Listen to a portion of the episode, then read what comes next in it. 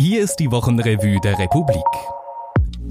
Es ist unvermeidlich. Wir machen Ihnen nichts vor. In dieser Ausgabe geht es um die Corona-Seuche. Nicht unbedingt um die Pandemie an sich, aber um ihre möglichen Auswirkungen im Gesundheitswesen und im Spannungsfeld zwischen Wirtschaft und Politik.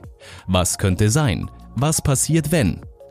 Mein Name ist Patrick Quenitz und ich darf Sie durch diesen Podcast begleiten. Solizam.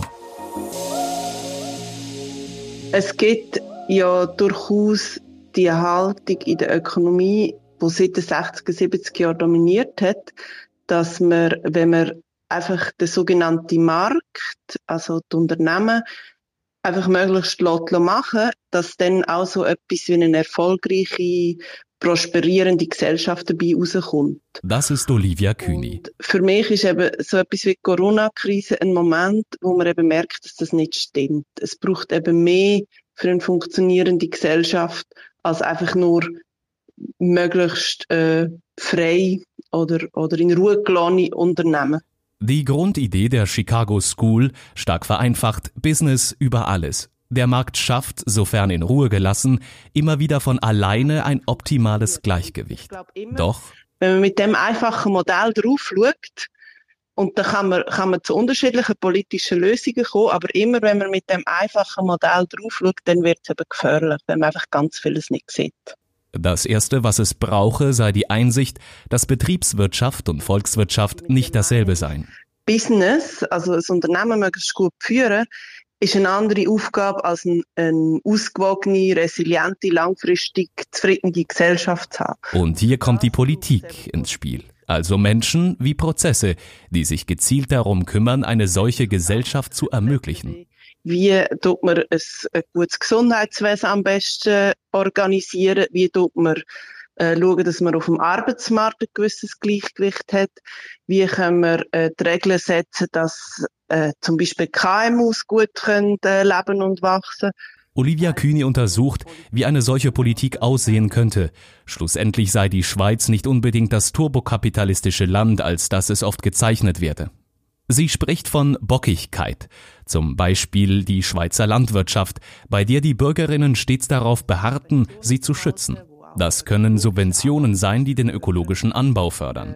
Und das ist ein Beispiel, wo aus streng genommener Sicht von Effizienz vielleicht nicht unbedingt das Gescheiteste ist. Da würde man sagen, einfach alles importieren, ist ja gleich. Aber wenn man eben darüber nachdenkt, über Resilienz von einer Gesellschaft, vielleicht auch über, über Landschaft, auch über den Zusammenhalt, über ganz viele andere Themen, können so Bockigkeiten eben durchaus eine gute Idee sein. Ein anderes Beispiel ist das Festhalten an der Berufslehre oder die Weigerung, das Gesundheitssystem oder andere öffentliche Infrastrukturen zu privatisieren. Im Republikdialog stößt ihr Beitrag auf Zustimmung, aber nicht nur. Darauf angesprochen meint Olivia Kühni.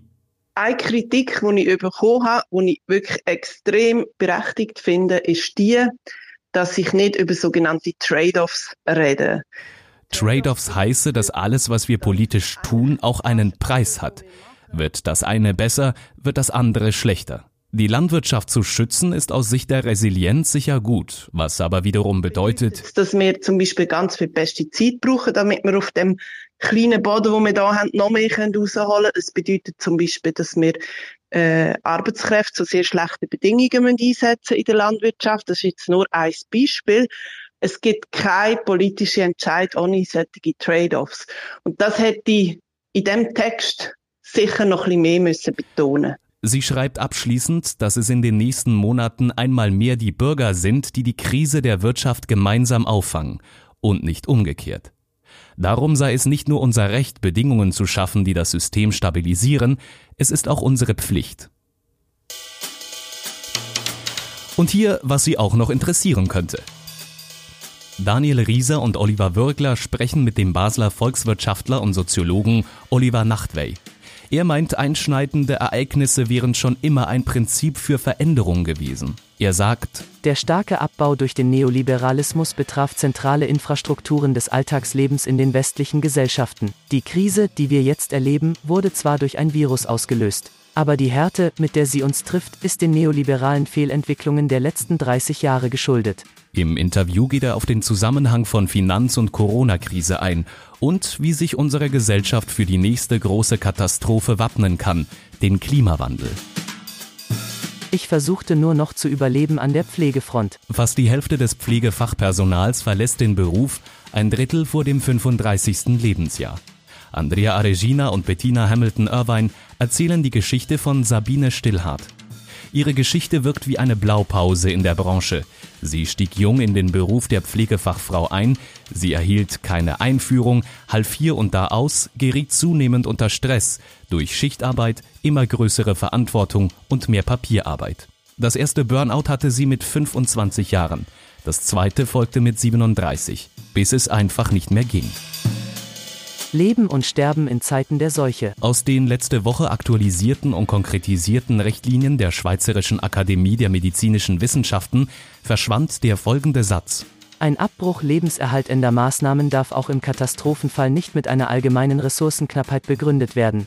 Bisher war es in der Schweiz also verboten, einen Patienten vom Beatmungsgerät abzuhängen und sterben zu lassen, um es einem anderen Patienten zu geben. Jetzt sind zur Erleichterung der Ärzte konkrete Kriterien festgelegt, um über Leben und Tod zu entscheiden.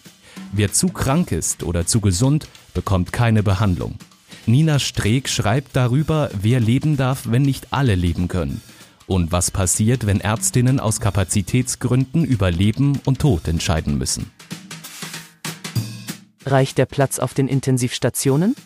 Was die Kapazität selbst betrifft, darüber tragen Andrea Aregina, Marie-José Colli und Thomas Preuße Daten zusammen.